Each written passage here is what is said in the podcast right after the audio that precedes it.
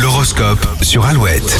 Il est 7h36, très très bon lundi. On démarre évidemment avec les béliers. Le début de semaine sera très positif pour vos échanges professionnels mais aussi privés. Taureau, physiquement, ça va plutôt bien, vous êtes content de vous. Les gémeaux, vos doutes euh, s'envolent et vous êtes plutôt de bonne humeur. Ce bel état d'esprit devrait durer. Cancer, vous ne laisserez aucune place à la concurrence aujourd'hui et serez sur tous les fronts. Les lions, la période est caliente pour les couples célibataires. euh, Vous avez tous les atouts pour séduire. Vierge, vous placez vos pions intelligemment et allez à l'essentiel, c'est une bonne journée pour vous.